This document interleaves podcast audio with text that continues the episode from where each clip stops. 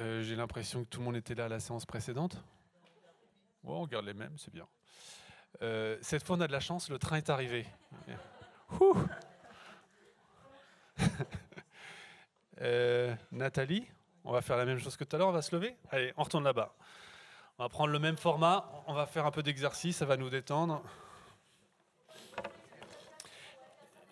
Oui, je vais réexpliquer. Donc tout le monde se lève et on va au fond de la salle. On va faire un petit débat mouvant. Ça met en joie. Ça crée du lien. Ça fait bouger. C'est bon pour la santé.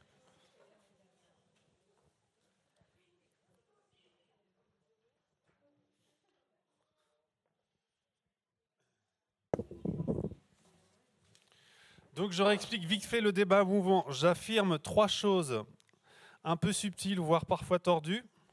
Si vous êtes d'accord, le oui côté vert. Si vous n'êtes pas d'accord, côté forum du livre. Si vous êtes dans le doute, c'est juste au milieu, en face de moi. Donc je vous demande de vous mettre, s'il vous plaît, en face de moi pour commencer. Et après, je présenterai Nathalie à côté de moi. Donc on parle de Montessori d'éducation. On y va La méthode Montessori demande d'acheter du matériel. La méthode Montessori demande d'acheter du matériel. Si c'est oui, c'est côté vert. Si c'est non, c'est par là. Si c'est dans le doute, c'est en face de la table jaune.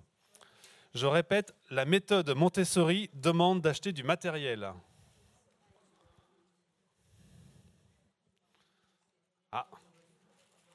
Il y a un léger flou entre le non et le doute, si on pouvait l'éclaircir. Et les oui mettre vraiment vers la chaise. Voilà. Alors, je vais vous donner la parole. Pourquoi vous avez dit oui? On se sent un peu seul contre tous, mais euh, non, je pense qu'il y, y, a quand même un certain. Alors, c'est des éléments qu'on peut faire, mais quoi qu'il en soit, il y, a des choses à, préparer, et du coup, ça demande de la matière à un moment donné. Donc, que ce soit fait par soi ou que ce soit acheté, il faut quand même trouver cette matière. Alors après, on peut aller dans les bois, on peut faire des choses, mais euh, je considère qu'il faut un minimum de choses. Euh, bonjour, moi je suis en pleine constitution de la liste d'achat pour euh, constituer les mobiles. Donc euh, je dirais oui, il faut du matériel. Côté non, avant de laisser la parole au doute, Madame. Donc non, plutôt euh, demande de personnel, euh, de personnes pour encadrer. Dans le non, sur le fait c'est d'abord une question de posture. On peut avoir tout le matériel qu'on veut. Si on n'a pas une posture montessorienne, ça ne sert à rien. La posture montessorienne, directement dès la première affirmation. Et dans le doute, pourquoi vous avez des doutes ici? Bah, Pour moi, c'est un mélange entre, euh, oui, justement la posture, la récup, et euh, oui, ça arrive de, de racheter des, d'acheter des choses, mais c'est pas vraiment un doute. C'est ni oui ni non. C'est bien résumé, c'est pas le doute, c'est un peu des deux en fait. C'est un peu des deux pour moi. Il y a besoin de matériel, mais il y a aussi besoin de. Pareil. Vous pouvez tous rejoindre la rivière du doute pour enchaîner, puisque le temps passe. La pédagogie Montessori est plus facile à mettre en place à l'école qu'à la maison. La pédagogie Montessori est plus facile à mettre en place à l'école qu'à la maison. Si vous êtes d'accord avec cette affirmation côté vert, côté sortie de secours. Si vous n'êtes pas d'accord, côté librairie. Si vous êtes dans le doute, vous restez au milieu. La pédagogie Montessori est plus facile à mettre en place à l'école qu'à la maison. Si on peut faire une vraie distinction entre le doute et le non. Voilà, oui, une seule personne. Eh bien, à l'école, c'est l'école, c'est-à-dire qu'il y a même si c'est Montessori, des règles à respecter.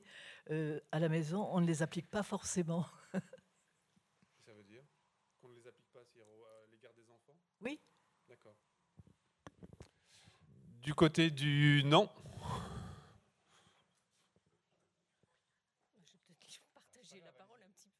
Bah, je pense qu'à enfin, l'école ou à la maison, c'est voilà, pareil, c'est une question de... Question de posture aussi? D'accord. Est-ce que côté non, quelqu'un veut prendre la parole? Non Personne? Pourtant, vous êtes une foule anonyme. Et dans le doute? Dans le doute? Ah, j'arrive. Eh ben moi, je sais pas trop parce que j'ai quelques notions Montessori à l'école et j'ai lu des choses au niveau de la maison, mais pour moi, c'est deux choses différentes puisque à la maison, c'est pour ses enfants à soi, un enfant ou plusieurs, et à l'école, c'est pour un groupe d'enfants. Et je me dis qu'il y a quand même des notions euh, à l'école à apprendre, même si Montessori c'est différent et c'est pas à la fin de l'année tous les enfants doivent tous savoir euh, compter, lire, euh, connaître les formes, enfin voilà. Et du coup, je suis assez partagée parce que pour moi, on n'a peut-être pas les mêmes choses qu'on va apprendre à la maison et à l'école. Donc je sais pas trop.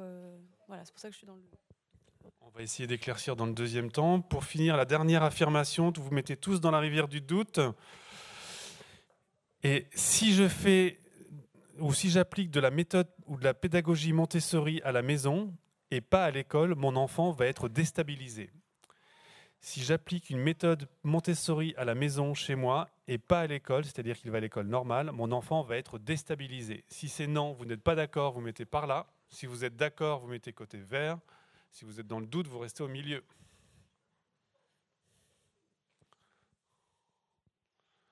Traversez la rivière, madame, traversez. Sur le tard, mais d'un pas décidé. Elle n'est pas sûre. On va commencer par vous alors. Euh, je suis pas sûre non plus, mais euh, je me dis si on arrive à hum, faire comprendre à l'enfant la distinction entre la maison et l'école, peut-être qu'il comprendra. Enfin voilà, à la maison, on fait pas forcément les mêmes choses qu'à l'école. Et je me dis, au niveau Montessori, peut-être que c'est la même chose. Euh, l'enfant pourra distinguer les règles de la maison, la façon de faire la maison et à l'école, tout en me disant que ça peut être. Euh, je sais pas trop. Je reste dans le doute. En fait, vous n'êtes pas du bon côté, mais. Alors, dans le doute, vous êtes dans le doute ou. Oui, dans le doute, mais pour l'exprimer, euh, oui, c'est peut-être pas simple. Dans le doute, parce qu'en fin de compte, euh, à l'école, euh, même chacun a son rythme et on m'a demandé des objectifs. Bon, à la maison, on prendra plus de, plus de temps et on arrivera à du résultat. Mais alors, dans, dans le doute, comment l'exprimer J'ai la réponse, mais pas les mots.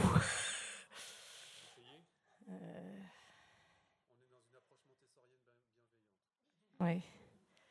Je pense que dans le doute, parce que bon, j'estime que chacun peut réussir, mais euh, à son rythme et pas avoir la pression de la famille, dire ben, il faut absolument réussir. L'école, à un moment donné, il faut atteindre quand même des objectifs. Et non, dans le doute, du coup, non, j'ai pas répondu. Désolée. Mais j'ai. Peut-être une autre fois, j'arriverai à trouver les mots. Pardon, merci. Il nous reste trois quarts d'heure, on pourrait prendre la parole après. alors, ceux qui étaient euh, dans l'affirmation négative, pourquoi vous n'étiez pas d'accord?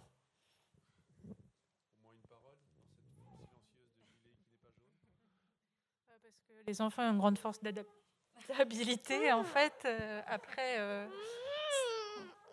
après, ils sont capables de comprendre les différences et de s'adapter à chaque personne, au final. Même au sein de la famille, au final. Ok. Je vous invite à regagner votre place et Nathalie va essayer de nous décortiquer tout ça.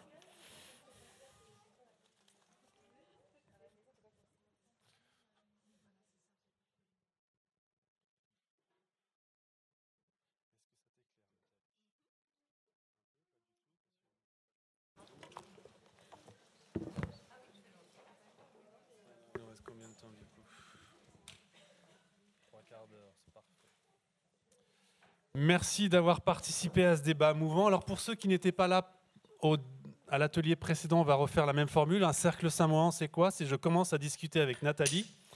Alors, euh, si vous avez des questions, des affirmations, vous venez à côté, vous prenez le micro, vous posez votre question directement. Pourquoi cette formule? Parce qu'on trouve que ça crée de la proximité. On n'est pas dans une forme ascendante-descendante. C'est vraiment créer du lien. Parce qu'on n'est pas forcément dans la question. Ça peut être de l'échange, ça peut être de la, comme on l'a vu tout à l'heure euh, avec la pharmacienne, une prise de position. Donc euh, n'ayez pas peur. Euh, nous sommes dans une posture montessorienne bienveillante tout l'après-midi. Donc n'ayez pas peur de la foule. Elle est bienveillante avec vous. Vous pouvez venir vous asseoir à côté de Nathalie ou moi et ça se passera très bien. Donc Nathalie a écrit pour l'instant deux livres. Le premier, c'est 0-3 ans. Le deuxième, c'est 9-12. Et elle a aussi collaboré au hors-série Kaizen sur la parentalité positive, avec le premier 06, l'autre sur 6-12 et le dernier 12-18. C'est bien ça? Eh bien, on y va. Qui es-tu? D'où viens-tu? Pourquoi es-tu là? Donc, je rappelle le principe vous prenez le micro quand vous voulez. D'abord, je suis heureuse d'être euh, avec vous cet après-midi. Euh, moi, euh, bah, je suis toujours en apprentissage aussi. voilà. Je suis, j'ai double activité sur le plan professionnel.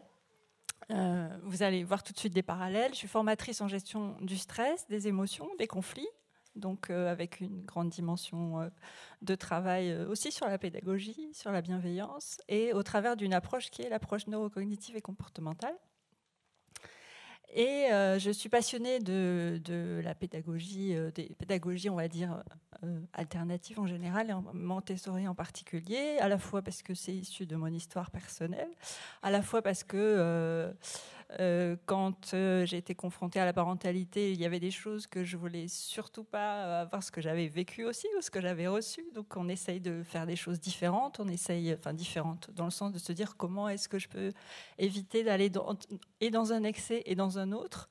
Et donc je trouvais qu'il y avait chez Mar- Maria Montessori euh, une alliance entre la bienveillance et la fermeté, que je trouve qui est vraiment un petit peu, qui est le nerf de la guerre un peu aujourd'hui. Euh, voilà, donc. euh, Alors, nous dire tout de suite peut-être qui est Maria Montessori, son époque, ce qu'elle a découvert, quels Oui. sont son- ses apports? Alors, Maria Montessori, c'était déjà, il faut savoir, elle est née en 1870 et c'était la première femme médecin d'Italie. Donc, c'est une euh, scientifique à la base et qui s'est intéressée euh, aux enfants. D'abord, euh, on ne va pas dire par hasard, mais presque par hasard, en travaillant avec des enfants qui étaient euh, déficients mentaux. Elle s'est intéressée à eux avec un esprit euh, surtout scientifique, puisque c'est ce qui caractérise en fait l'ouvrage, l'œuvre de Maria Montessori. C'est qu'on pourrait dire que c'est la première qui a cherché à fonder, on va dire, des sciences de l'éducation. Parce qu'en fait, pendant 50 ans, ce qu'elle a fait, c'est qu'elle a observé les enfants en situation. Elle a, en- du fait de les observer, elle en a déduit des choses, des lois de développement, des lois sur l'apprentissage. Et elle a essayé des choses pour voir si c'était bien juste qu'elle avait trouvé. Donc elle a expérimenté, vérifié. Et suite à ça, en fait, elle a théorisé quelque chose. Elle est partie de l'expérience, en fait, de l'observation, de l'expérimentation pour théoriser une approche pédagogique, en fait. L'observation, elle le faisait dans un contexte particulier où, où avaient lieu ces observations? Elle avait, elle, en fait, elle avait des enfants euh, collectivement. Donc, elle a commencé, euh, encore une fois, avec des enfants qui étaient avec des troubles mentaux. Que, euh, que, d'aucuns disaient que voilà, ils allaient avoir euh, des déficits et des handicaps toute leur vie durant. Et c'est vrai que ce qui lui a fait titre pour engager ses travaux, c'est que euh, de donner à ces enfants la possibilité d'avoir des activités manuelles et de leur donner des choses à faire de leurs mains, euh, de les mettre en activité et de les engager, qu'ils soient partie prenante, d'en des choses, à commencer par la vie pratique. Elle a vu ces enfants, en fait, euh, développer des aptitudes et se départir de leur handicap. D'accord. Tu dis qu'elle a théorisé donc son approche. On dit approche, pédagogie, méthode. Alors, euh, oui, on dit tout ça. Moi, j'aime bien le mot d'approche. Parce qu'en fait, euh, dans la méthode, il y a l'aspect un peu des fois technique. Et je trouve que l'approche est plus large, puisque effectivement, ça inclut aussi, j'ai entendu le mot déjà tout à l'heure de posture montessorienne. C'est-à-dire que c'est avant tout une attitude qu'on va adopter envers l'enfant. Et alors, elle consiste en quoi, cette attitude Dans cette attitude, dans cette attitude, il y a déjà, comme on l'a, dit par rapport à, son travail, il y a déjà beaucoup d'observation. C'est-à-dire, euh, on va vraiment essayer d'avoir une posture d'observation. C'est, un peu le parent, c'est chercheur. On va essayer d'observer son enfant euh, dans, certaines, dans, les situations euh, pour essayer de voir qu'est-ce qu'il est en train d'apprendre. Et par rapport à ça, on va lui proposer du coup des choses, des activités qui répondent aux besoins qu'il est en train de, aux besoins qu'il traverse dans l'instant. Donc en C'est fait, ce qu'on appelle les phases sensibles ça rejoint la, la notion des périodes sensibles. Alors du coup, ça- je, je dis deux mots sur les périodes sensibles. C'est-à-dire que Maria Montessori avait observé effectivement que l'enfant traverse des phases pendant lesquelles il acquiert une compétence spécifique. Et qu'effectivement, il y a des fenêtres de temps pendant lesquelles ça lui est beaucoup plus facile d'acquérir certaines compétences comme le langage, comme le mouvement, comme... euh, voilà, un certain nombre de. Et, et alors, si on parle de ces périodes sensibles et d'observation, admettons qu'on est dans la période sensible, euh, je vois qu'il se lève et qu'il marche, euh, marche ou, ou mouvement. Comment, mouvement. comment, comment, quelle est la posture montessorienne quand un enfant est dans cette, dans cette période en fait Et ben en fait, si euh, si s'il est juste en train euh, d'apprendre à marcher ou s'il marche, ben c'est sûr qu'on va lui proposer de eh ben, d'aller au bout. De, de lui permettre de- d'engager ces compétences-là. C'est-à-dire que s'il est en train d'apprendre, de, de se mouvoir, on va lui proposer euh, bah, de la motricité libre, on va lui proposer de C'est pouvoir quoi la motricité libre? C'est-à-dire de, de pouvoir exercer ses muscles, de pouvoir euh, être dans le mouvement le- de façon le plus libre possible. C'est-à-dire que si qu'il puisse bouger par lui-même avec le moins de contraintes. Alors ça va des contraintes, il y en a toujours à la maison, ça ne veut pas dire, mais euh, mais qu'il puisse au début par exemple rouler tout seul sur le côté, qu'il puisse euh, bouger tout seul sur son tapis, euh, qu'il puisse euh, et puis après on va lui proposer même à la maison qu'on on peut imaginer, on peut fabriquer chez soi des, des- ce que j'appelle des mini parcours de motricité en imaginant, en faisant avec des coussins, des formes d'escalade, euh, avec des chaises, euh, on peut faire des tunnels, enfin on peut, on peut imaginer des choses pour permettre à son enfant le maximum de, de, de mettre son corps en mouvement sans qu'on l'aide. Parce qu'en fait c'est ça aussi euh, qui est quand même extrêmement important, c'est que en fait, parce que dans le deuxième aspect, euh, tu, me demandais euh, dans les fondamentaux de l'approche, il y a euh, vraiment favoriser l'autonomie et la confiance. Et en fait, le plus souvent, on est super bien intentionné en tant que parent, on a envie que notre enfant il grandisse euh, vite, bien, et on est des fois un peu pressé.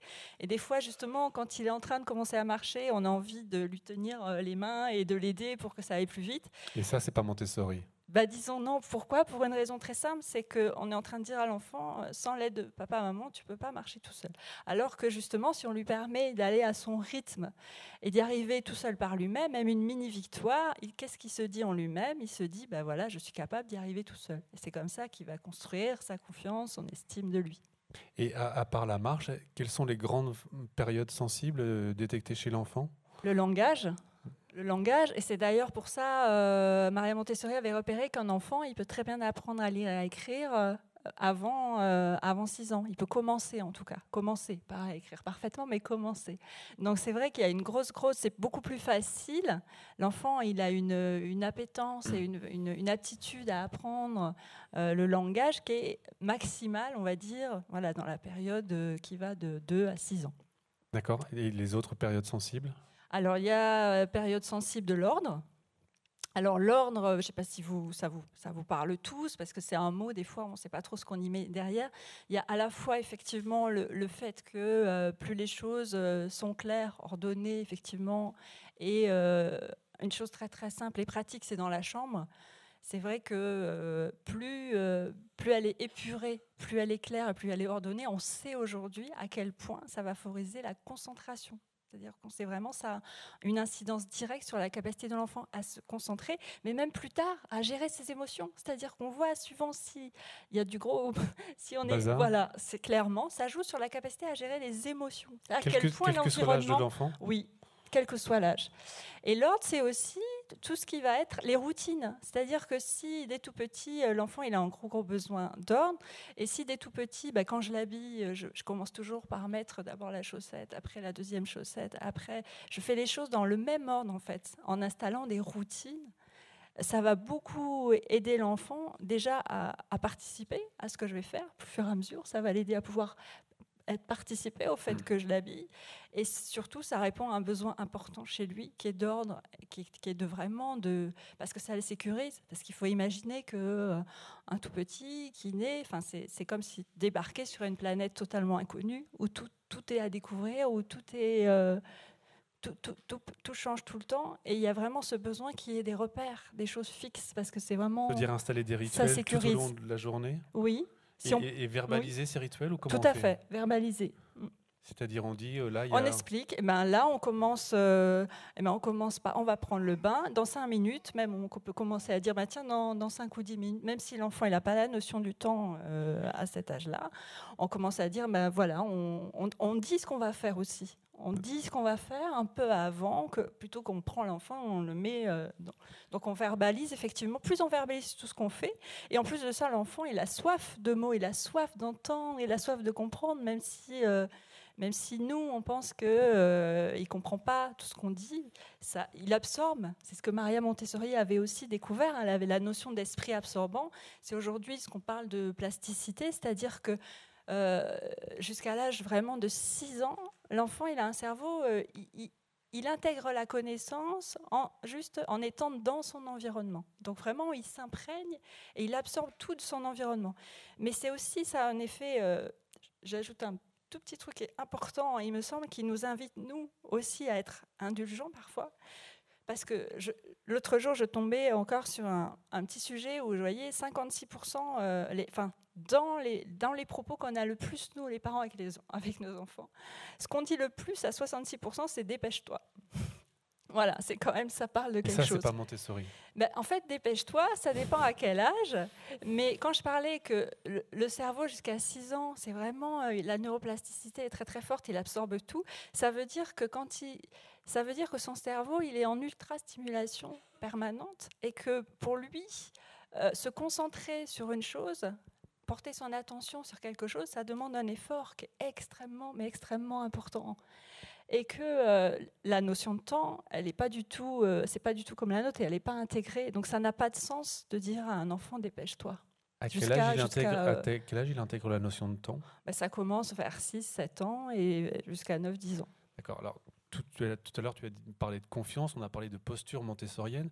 Ça demande quel changement pour nous, parents, pour adultes, de, de, changement ou d'adaptation à l'enfant?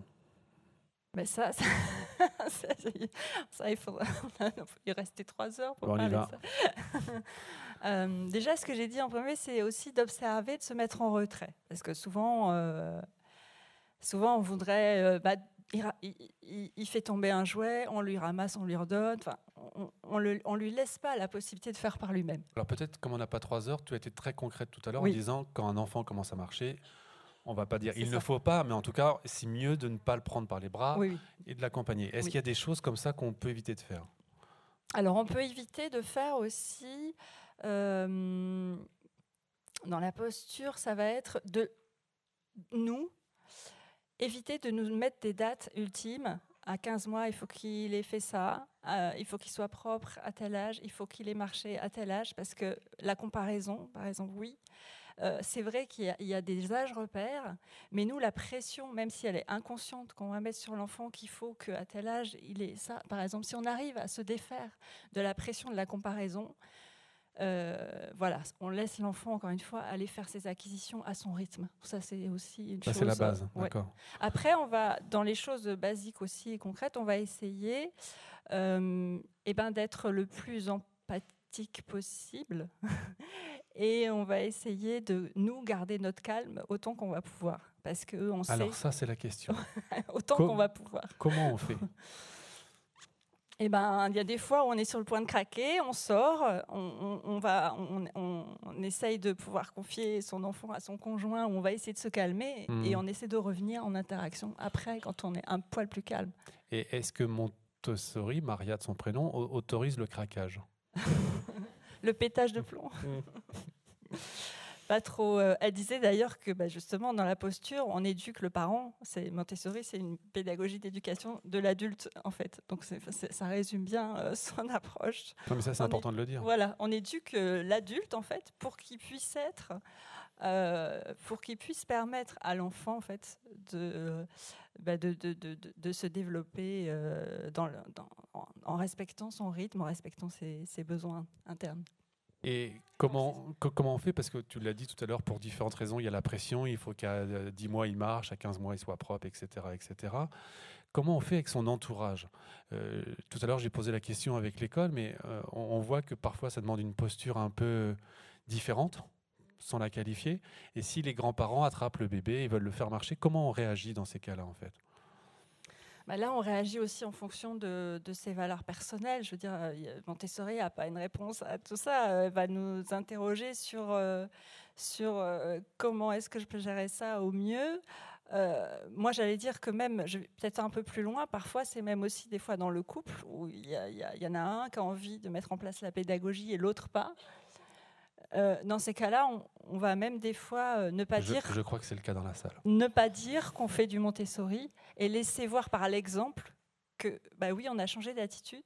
L'enfant, en fait, a changé d'attitude. Et on va pas dire qu'on fait ça, mais au travers de ce qu'on fait et de, de, de, de la, de la différence vraiment qui va transparaître sur le comportement de l'enfant, ça, ça, va, ça, va, ça, va, être- ça va intéresser l'autre, j'allais dire, par la, par l'exemple, par la preuve. Quoi. Alors tu viens de formuler quelque chose d'important, ça va changer l'attitude de l'enfant.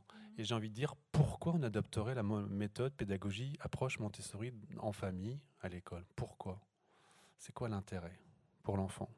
Pour l'enfant, ben, l'intérêt, c'est... euh, Pourquoi on ferait de la pédagogie Hmm. Montessori Et pourquoi on ne ferait pas quelque chose de classique qu'on a depuis des années en, Occident?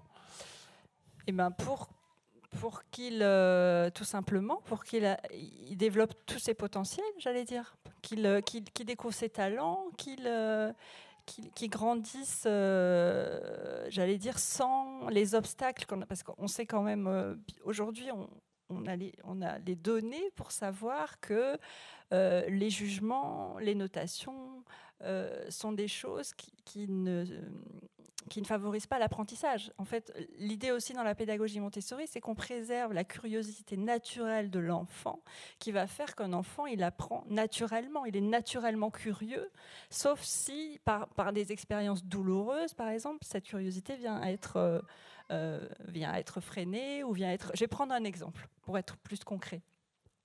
Dans la pédagogie Montessori, euh, vous savez très bien qu'il n'y a pas exactement les mêmes programmes que dans l'éducation nationale. Je parle Là, à l'école ou autre, l'école, je prends oui. pour un Mm. exemple.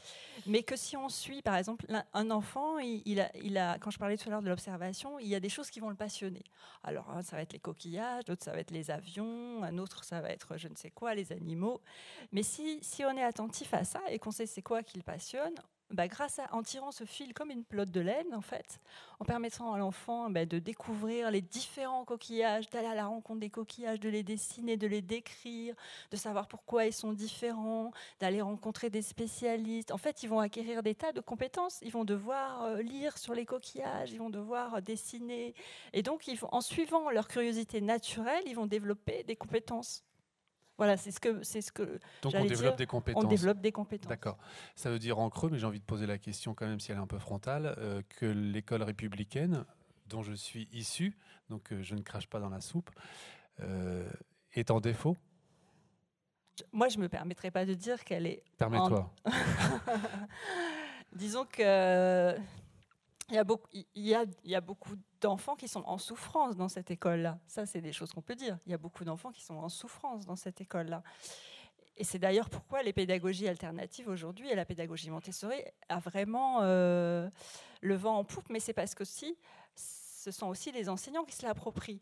Je, discutais encore il y a peu longtemps avec le président d'une association qui est extra, si vous ne connaissez pas, allez voir, c'est Public Montessori. Il rassemble euh, vraiment, euh, ce sont des enseignants pour l'essentiel de l'école primaire de l'éducation nationale et qui en ont assez justement de, de, euh, de ne pas pouvoir être dans le suivi individuel, parce que c'est ça aussi, de euh, devoir être dans l'évaluation, de ne pas laisser aux enfants le rythme, de ne pas leur donner assez d'activités manuelles, et de pas aussi, ce qu'on a dit, ce que j'ai pas dit, parce que de les laisser assez bouger, parce que pour apprendre, il faut que le corps bouge, il faut qu'ils soient en mouvement, et tout ça, c'est pas des choses qui sont... euh, donc, il y a énormément aujourd'hui d'enseignants et d'enseignantes de l'éducation nationale qui ont envie de s'approprier la pédagogie. Et ça, je trouve que c'est c'est quand même le rêve de Maria Montessori, c'est que ça, ça se répande dans l'éducation publique. Avant Voilà. de laisser la parole à la personne qui vient de nous rejoindre, comment on peut faire concrètement du Montessori à la maison? Dans ton livre, tu donnes quelques exemples. Donc, puisque là, on est parti sur l'école, moi, je voudrais qu'on vienne à la maison, Oui. ce qui intéresse peut-être les gens aujourd'hui. Oui, oui, bien comment on peut faire du Montessori à la maison? Eh Bien déjà, euh, en essayant de voir justement, tout dépend l'âge, hein, parce que là c'est très, ça, ça, c'est- mais en essayant de voir, euh, encore une fois, la base c'est observer son enfant, observer son enfant et en fonction de l'âge, par exemple, si euh, si je suis dans la tranche d'âge 0-3, eh ben, je sais que je vais proposer euh, euh, en fonction de son. Si, euh, mon enfant il a envie de faire comme moi, parce qu'entre euh, quand il commence à marcher jusqu'à 3 ans, eh ben, ils nous imitent, euh, ils ont envie de faire qu'une seule chose, c'est de faire ce qu'on fait. Et nous, généralement, parce qu'on ne prend pas le temps, parce que justement, euh, une des façons de faire Montessori à la maison, c'est euh, de mettre des choses à sa disposition. Parce que quand il est petit, sinon l'enfant, il a accès à rien dans la maison. Donc ça va être de travailler sur l'environnement de la maison pour lui rendre les choses accessibles, pour qu'il acquiert de l'autonomie. Et donc, on va lui proposer de pouvoir par lui-même apprendre à se laver les dents, par lui-même apprendre à, euh, euh, presser une orange, par lui-même, on va lui faire faire des petites choses de la vie, quotidienne, en fait. Ça, ça, ça, ça va être, c'est tout simplement ça, c'est faire du Montessori à la maison. Allez-y. Euh, oui, j'avais une question par rapport à la transition entre la maison et l'école, justement, parce que, alors là, je suis contente, du coup, je vois qu'il y a des professeurs dans l'école classique qui mettent ça de plus en plus en place. Euh, mais euh, je trouve que les écoles Montessori, je connais pas tout, mais j'ai l'impression qu'elles sont souvent privées et assez chères. Et je me demande si, quand on est à la maison et qu'on a cette volonté de mettre en place une pédagogie Montessori, comment on fait justement cette transition entre la maison et l'école, puisque si on est habitué, enfin on habitue son enfant à hum, l'accompagner, à le laisser libre jusqu'à 3 ans qu'il arrive à l'école où il y a peut-être une écoute moins individuelle, moins de liberté, je me demandais comment on peut aider son enfant euh, pour que la transition ne soit pas trop compliquée. Ben, moi, je dirais la meilleure façon de l'aider, c'est de continuer à faire du Montessori à la maison. Parce qu'en fait, effectivement, il va, il va, en rentrant à l'école, ben, il va s'adapter aux règles de l'école, de toute façon. C'est-à-dire que l'enfant, il sait très bien quand il est dans un, quand il, va, il va naturellement essayer de trouver, euh, euh, enfin, il- va suivre les règles de l'école dans laquelle il va être. Mais par contre, tout ce que vous allez continuer de faire à la maison en termes de- d'entretenir son capital confiance, de lui permettre euh, de suivre sa curiosité, de lui permettre d'être dans le mouvement et dans l'autonomie, en fait, quand vous continuez à faire ça, vous le renforcez dans ses capacités d'adaptation. Donc, il va plus savoir s'adapter, y compris dans un environnement moins facile. Donc, j'allais dire, la meilleure façon, quelque part, de faciliter, si on veut dire, la transition, c'est de continuer à la maison d'être le plus euh, dans son écoute, de lui permettre d'aller au bout de ses explorations. Euh, parce qu'en fait, euh, on sait ça qui va faire que c'est plus quelque part. Et aujourd'hui, sur le plan scientifique, ça porte le nom, vous avez peut-être entendu, de fonction exécutive. hein. Tout ce qu'on a dit là, ça nourrit chez l'enfant euh, le contrôle de soi, la gestion émotionnelle, la confiance, etc., qui font des choses qui, en fait, après, il est plus capable de s'adapter, y compris dans des environnements qui sont moins favorables. Je ne sais pas si ça répond à la question. Et je me demandais justement, euh, est-ce que c'est parce que l'État ne valorise pas Montessori dans le public, les écoles classiques, que, quand on, que les écoles, du coup, généralement Montessori sont privées et sont très chères Je me demandais en fait pourquoi, euh, enfin, si c'était à cause de ça que les écoles Montessori étaient aussi chères ou je Ben. Effectivement, jusqu'à présent, euh, les écoles Montessori, c'était beaucoup des initiatives privées, mais c'est normal qu'elles soient. Je ne suis pas en train de les dédouaner, mais par rapport à ça, quand on n'a aucune subvention, elles sont chères parce qu'elles doivent finalement tout financer par elles-mêmes. Après, euh, il n'y a jamais eu autant de fenêtres euh, pour que ça puisse se généraliser qu'avec un ministère, euh, un, ministre qui est très favorable à Montessori. Jean-Michel Blanquer a plusieurs fois déclaré qu'il était, qu'il était proche de l'état d'esprit Montessori, qu'il souhaitait effectivement que ça se développe, y compris au sein de l'éducation nationale. Et le président de l'association publique Montessori est en contact très étroit avec lui pour que vraiment, sauf qu'ils sont confrontés au fait que ben, c'est un petit peu le monstre structure éducation nationale pour le coup. Là, le ministère serait plutôt favorable, j'allais dire, à favoriser, accompagner, en tout cas, aider les enseignants qui veulent mettre en place tout ça. Après, il y a encore des freins structurels, et notamment avec un souci, c'est la formation. Parce que comment on, comment on permet aux enseignants qui ont envie de le faire de se former à Montessori? C'est un petit peu. Et pour euh, prolonger la, la question de madame, c'est quoi la différence avec Steiner, Freinet, et etc. En quoi euh, Montessori se distingue?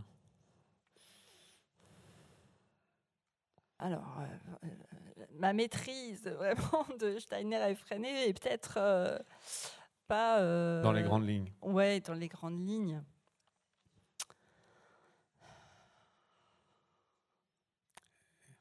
Bah, je sèche, ouais, je sèche comme ça. Bon, bah, euh, je vais répondre à ma propre question alors. Euh, je pense que chez Steiner, il y a un côté développement artistique qui est beaucoup plus développé. La période sensible n'est pas la même. C'est-à-dire qu'il n'y a pas d'écriture avant 7 ans chez Steiner, dans les écoles Steiner en tout cas. Euh, Et j'ai envie de dire, et c'est donc que je vais rebondir, que le cadre est moins rigide. On a évoqué tout à l'heure la notion de cadre. Est-ce que la notion de cadre est vraiment un élément déterminant chez Montessori, Oui. tant à l'école qu'à la famille? Oui, Et ça oui, correspond à quoi? Et ça veut dire quoi le cadre chez Montessori? Le cadre, c'est effectivement euh, les, les règles qui sont énoncées dans lesquelles on va, l'enfant va, entre guillemets, quand on dit travailler, c'est être actif. C'est-à-dire que euh, on lui, on lui, pr- l'enfant a accès à un certain nombre d'activités qui sont délimitées. Elles ne sont pas infinies, effectivement. Le nombre d'activités, c'est le nombre. euh, mais encore que ça, à la maison, ça peut varier. Parce qu'à la maison, vous lui proposez un nombre infini d'activités. Donc, je suis peut-être peut-être à la maison, euh, les limites, elles sautent, quoi. Parce que sur l'aspect créatif ou autre, on peut aller beaucoup plus loin qu'à l'école. Mais le cadre chez Montessori, c'est effectivement qu'on va permettre à l'enfant euh, de faire librement l'activité, mais l'activité qu'on aura clairement délimitée, qu'on lui a clairement montrée. Si par exemple on lui montre euh, comment euh, on allume une bougie, ou on lui montre comment euh, on transvase des graines, ou on lui montre comment on fait du, du tri de certaines. On peut trier. C'est pour ça que on- on- je rebondis tout à l'heure sur l'achat des choses. Il y a tellement de choses qu'on peut faire aussi, des activités très simples, trier des Bah, chaussettes je- par paire, par couleur, voilà. Bon. Mais effectivement, le cadre, c'est les, les- on va montrer à l'enfant comment on fait l'activité. Et, euh, et ça, ça fait partie. On va aussi délimiter l'espace. Donc, euh, que ce soit un tapis, que ce soit euh, qu'on déroule ou qu'on déroule et qu'on réenroule, ou que ce soit un espace ou une table dédiée, on va aussi délimiter l'activité dans un espace précis. Ça fait partie aussi du cadre, c'est ce que tu voulais dire. Et après, il y a les règles qui sont les règles de la vie collective, mais ça, euh, qui sont propres à ce qu'on devrait avoir dans toutes les familles. Il y a des choses qu'on fait, des choses qu'on ne fait pas. On énonce les règles aussi avec lesquelles on fonctionne. Et effectivement, quand ces règles sont pas respectées, euh, on, va, on, va, on va dire, ben voilà, non, là, on, on- on- ici- enfin, la règle, c'est que euh, on ne fait pas, voilà, que là, tu as transgressé la règle. Donc, on va voir qu'est-ce qu'on peut mettre en place pour que euh, on arrive, euh, pour que ça fonctionne mieux. Alors justement, euh, peut-être pas spécifiquement à Montessori, mais il y a souvent une- un côté très laxiste dans les écoles alternatives. Est-ce que Montessori a justement une tendance à laisser l'enfant un peu faire ce qu'il veut? Bah non, pas du tout. Puisque, enfin, c'est pas si tu as déjà. des questions. Oui, t'as- t'as visité, vous avez visité ou pas déjà une école Montessori? Ah, venez là. Si vous avez visité, vous avez dû être impressionné par le silence qui règne, le calme. Les enfants sont tous concentrés, ils sont attentifs à ce qu'ils font, voilà. Et euh, pour rebondir sur la question, ce, que je trouve intéressant justement, et je l'ai dit dans ma toute première phrase, c'est que je trouvais chez Montessori, il y avait cette notion, comme elle dit, hein, euh, la discipline et la liberté, c'est les deux faces d'une même médaille. C'est-à-dire qu'il y a vraiment une notion de discipline et de fermeté aussi chez Maria Montessori. C'est pas toujours perçu comme ça. C'est-à-dire qu'il y a effectivement une, image de laxisme qu'on laisse, on laisse pas du tout les enfants faire ce qu'ils veulent. J'aime bien hein, après la phrase qu'a, euh, elle, est- elle est un peu connue aujourd'hui, celle de Céline Alvarez, où elle dit les enfants, euh, ils veulent ce qu'ils font, ils font pas ce qu'ils veulent. Mais toute la différence, elle est là. C'est-à-dire nous, dire qui est Céline Alvarez alors. Céline Alvarez, c'est une, elle a été en- enseignante à Gennevilliers où elle a, elle a À montré en Île-de-France. en Île-de-France, en Seine-Saint-Denis même, où en en, zone d'éducation prioritaire. voilà, elle a eu des enfants euh, en situation un petit peu difficile en école euh, maternelle. Et elle a fait la preuve, en fait, qu'avec une pédagogie Montessori, encore une fois, ces enfants-là pouvaient euh, rattraper non seulement le retard, mais voilà, retrouver un, niveau euh, qui n'avait rien à envier à ceux de, de zones. Donc, en fait, quelque part, et c'est aussi ce que je dis dans un Montessori, elle, est, même, elle serait même euh, égalitaire, dans le sens où elle nivelle le- les différences sociales. Si on arrive vraiment à la mettre en place, voyez, ce que, elle arrive à dépasser les, dif- les différences qu'on peut. Ben oui, il y a des différences effectivement suivant euh, le bain dans lequel on est à la maison, suivant ce à quoi on a accès, pas accès. Et ben en fait, la pédagogie Montessori, justement, elle permet de, de diminuer de diminuer les, les différences, les différences de, de, de- de chances qu'on pourrait avoir du fait de notre milieu social. Je trouve ça extraordinaire. Allez-y. Eh bien, oui, donc j'ai déjà été dans, à l'école Montessori sur Rennes, en fait. Et moi, Vous j'ai même... Visiter étiez en- ou parce que vous avez un Euh, enfant Vous étiez euh, enfant Non, et- alors il y a une quinzaine d'années et j'étais stagiaire pendant six semaines à l'école D'accord. Montessori. Voilà. Et c'est coup là que j'ai découvert la méthode. et bah, que j'en suis tombée amoureuse. Et donc là, vous enseignez en, en école non, Montessori alors moi je suis ASEM et en école privée euh, classique. Et vous essayez d'instaurer un peu d'approche Montessori Alors, ouais, j'essaye de mettre des petits ateliers en place. J'ai la chance d'être avec une enseignante qui me laisse mettre des ateliers en place au moment de l'accueil. Quand on est à SEM, on est euh, sous. Enfin, ma chef, c'est l'instit. hein. Je n'ai pas normalement à intégrer. euh, Voilà, elle me laisse faire, donc euh, sur le matin de l'accueil. Et voilà, après, et après j'ai la chance d'avoir trois enfants et d'en mettre en place à la maison aussi. Et mais quels sont les ateliers que vous mettez en place dans, Vous êtes Ah, dans- en école maternelle, j'imagine? Oui, Quelle, quelle des section? toutes petites sections, petites sections pour cette année. Et en général, j'ai jamais passé le niveau moyenne section pour l'instant. Vous mettez quoi en place? Plutôt des activités de comment? Là que j'ai perdu mes mots. Euh, de manipulation. Alors ça peut être, euh, je sais que j'ai beaucoup de moulins à café, donc ils peuvent moudre du café. Euh, là actuellement, on a des on a des grandes fiches avec des petits pots de confiture et les armoires sont vides et il faut remplir le, nombre de pots de confiture. Ça peut être du jeu de transvasement. Quand on arrive vers les beaux jours, on va sortir les jeux d'eau avec des seringues, des éponges, de la cuillère. voilà, c'est là où, quand on parlait tout à l'heure de matériel ou pas de matériel, je pense qu'aujourd'hui, on a tous une éponge, une cuillère et deux saladiers. Enfin, par exemple, on arrive là, euh, le transvasement, euh, c'est euh, bah, transvaser des graines de pois chiches, de graines de café. Enfin, on arrive à plein de choses. euh, voilà. Alors justement, pour rebondir sur l'aspect matériel, est-ce qu'il faut du matériel pour être dans une approche Montessori? On à, la maison, à la maison Oui. On peut déjà faire énormément de choses avec tout ce qu'on a chez soi. Ça, c'est clair. On peut faire. Après, ça demande un peu aussi d'inventivité, de créativité. Mais on peut faire énormément de choses avec. On a chez soi, même, euh, vous savez, les, petites boîtes, euh, on, peut proposer aux enfants, dans le cadre de l'éveil sensoriel, parce que ça, c'est aussi notre période sensible qui est très importante, c'est le raffinement des sens. C'est-à-dire que, voilà. Euh, on peut proposer aux enfants, par exemple, juste euh, en prenant des petites boîtes euh, qui ferment en, plastique où vous mettez différents types de, de graines dedans, de contenants pour faire des sons différents, par exemple, et vous demandez, vous proposez à l'enfant de les remettre par paire. Donc ça, c'est des choses que vous pouvez faire avec des graines, avec du riz, avec tout ce qu'on a chez soi. Et ce qui est important hein, juste à rajouter, effectivement, c'est de mettre au dos des petites gommettes de la même couleur pour chaque paire, pour que l'enfant voit par lui-même si il a remis les bonnes paires ou pas. Parce que ça, c'est un élément aussi qui est important chez Montessori, c'est l'enfant se rend compte par lui-même si il s'est trompé ou il s'est pas trompé. Mais c'est pas l'adulte qui lui dit voilà tu t'es trompé, tu as fait faux. C'est l'enfant qui, qui, qui- le découvre par lui-même. Et je voulais juste avant que tu me poses la question, quelque chose qui me semble euh, s'il y a un truc à retenir essentiel et à la maison et qui est facile et qui est vraiment à avoir en tête, c'est de proposer à, à vos enfants, quel que soit l'âge, qu'ils ont des activités manuelles. Parce qu'aujourd'hui, avec tout ce qu'il y a, les écrans, les, si les, les tentations sont tellement grandes.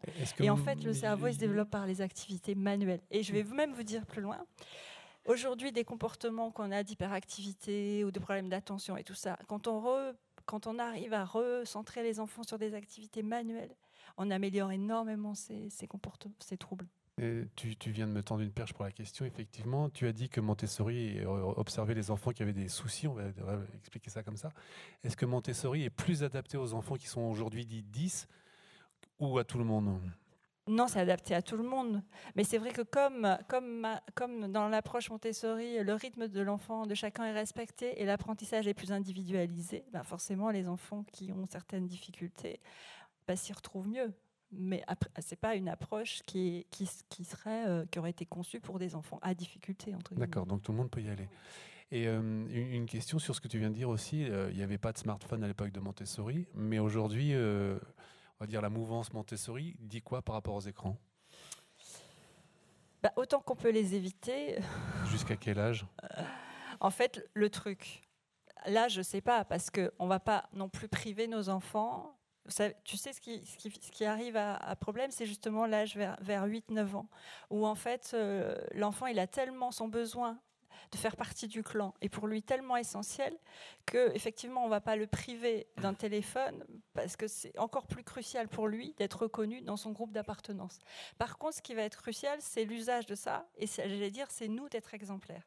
Parce que l'enfant, il va surtout être sur les écrans et sur le téléphone.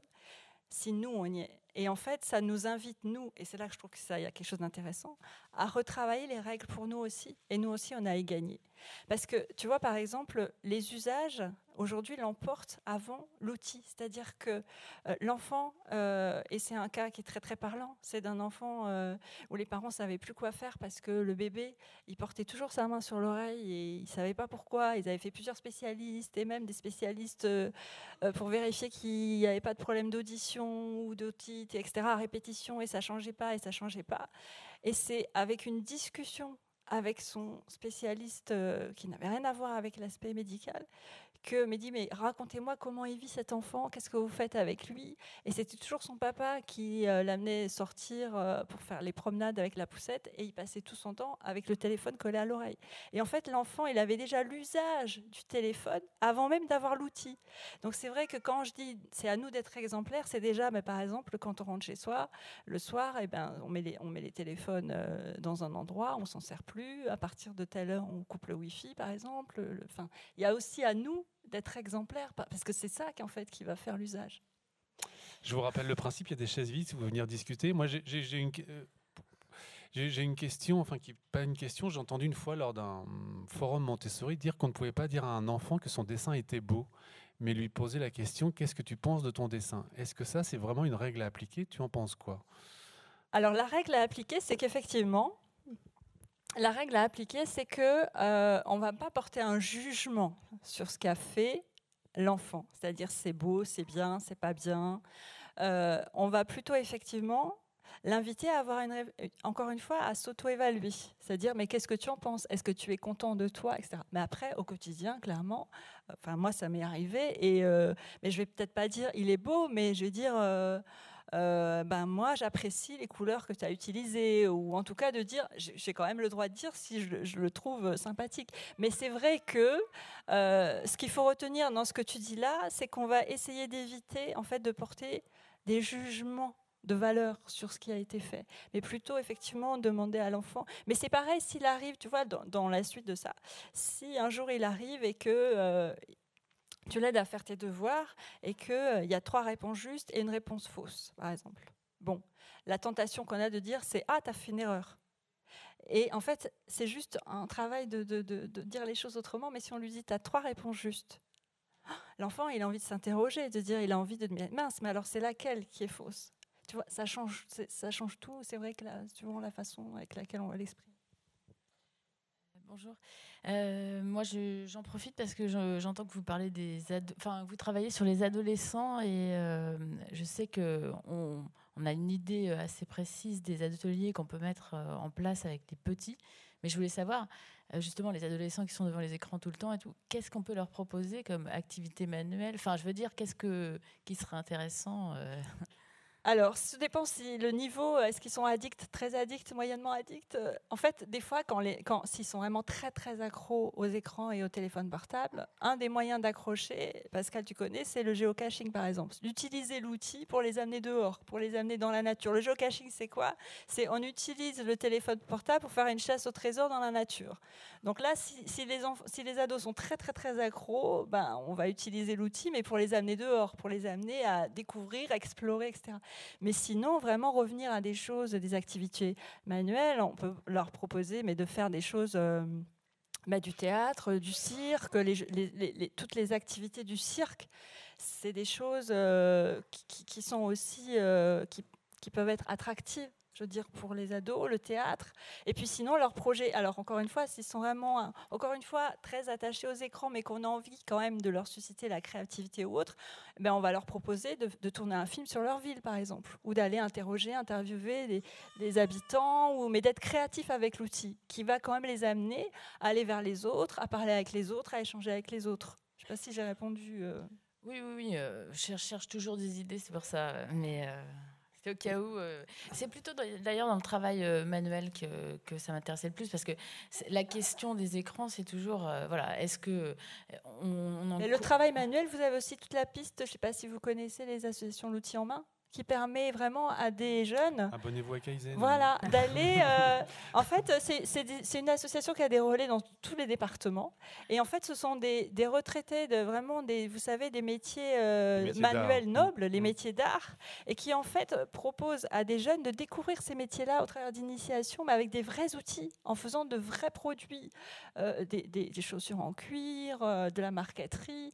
Et ça, quand même, ils sont friands, les adolescents, de, de- de toucher des vrais outils et de faire quelque chose de leur, euh, de leurs mains. Il y a ça, il y a la couture, de styliser, de faire des vêtements. Ça, ça marche aussi avec euh, les filles. Enfin, il y a, il y a- il y a des choses qu'on peut trouver même euh, au niveau manuel. Et, je crois qu'au au Champ Libre, vous pouvez faire euh, des ateliers 4C le, que vous proposez en tant que citoyen. Donc vous pouvez proposer des ateliers pour les adolescents. Après, les ados, ils ont tous aussi, il faut trouver, faut trouver, comme je disais tout à l'heure, le truc qui les passionne. Et les ados, ils ont tous un côté rebelle où il y a quelque chose qui les dérange, que ce soit l'écologie ou l'humanitaire ou autre. Il faut trouver le truc qui, euh, qui passionne l'ado en question. Et là, il va avoir envie, bah, peut-être, euh, d'aller nettoyer, euh, d'aller, d'aller entretenir des chemins de randonnée ou d'aller nettoyer. S'il y a quelque chose qui, il faut trouver le truc, le sujet qui le passionne. Et au travers de ça, encore une fois, essayer de dérouler un fil, quoi. Pour, Et, justement, on pose la question de l'adolescence.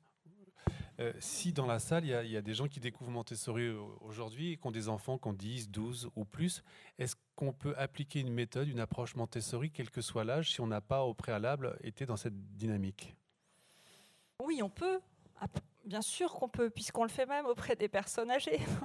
C'est-à-dire qu'aujourd'hui, euh, la parenthèse que je fais, c'est pour montrer à quel point c'est vrai. C'est que, en fait, la logique de Montessori, c'est quoi? On cherche à développer les talents et d'entretenir les talents. Et, donc, on peut même l'appliquer chez les, 13, chez les aînés, et on le fait aujourd'hui. Euh, ça commence, en tout cas, ça émerge chez les personnes qui ont Alzheimer, parce que l'approche classique traditionnelle, qu'est-ce qu'elle fait?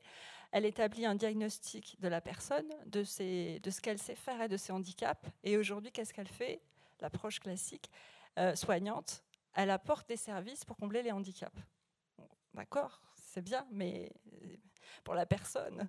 Alors que l'approche Montessori, par exemple, chez la personne âgée, va faire le même diagnostic. Elle va bien sûr chercher à compenser certaines choses que la personne ne peut pas faire, mais surtout, elle va chercher par rapport à ce que la personne sait encore faire, lui proposer des activités pour entretenir les capacités qu'elle a encore. Et ça, ça change tout par rapport au vécu ressenti. Donc, bien sûr qu'on peut commencer à 12 ans, à 13 ans, à nous, de moins, intégrer cette approche, encore une fois, de dire euh, comment, quels sont les besoins de mon enfant à cet âge-là? C'est ça, Montessori. Elle, elle, elle essaye de dire quels sont les besoins de mon enfant à cet âge-là? Comment est-ce que je peux mieux comprendre ses comportements? Et qu'est-ce que je peux lui proposer, en fait, euh, dans mon attitude ou dans les activités, voilà, qui lui permettent d'acquérir les compétences de son âge? Ben, je, je te remercie. Tu as un mot de conclusion ou c'est bon? Moi, je peux, oui, c'est bon. Si vous n'avez pas d'autres questions. Eh ben, merci beaucoup Nathalie. Donc euh, Nathalie qui a écrit Montessori à la maison pour 9-12, euh, Montessori à la maison pour 03 et les trois hors-série de la petite enfance chez Kaizen. Merci, Merci. Nathalie. Je vais juste vous inviter à sortir de cette salle puisque après nous sommes euh, sous le poids du succès de Nelly Ponce pour euh, l'atelier sur la permaculture. Donc je vous demande malheureusement de sortir de cette salle. Merci Nathalie. Thank you.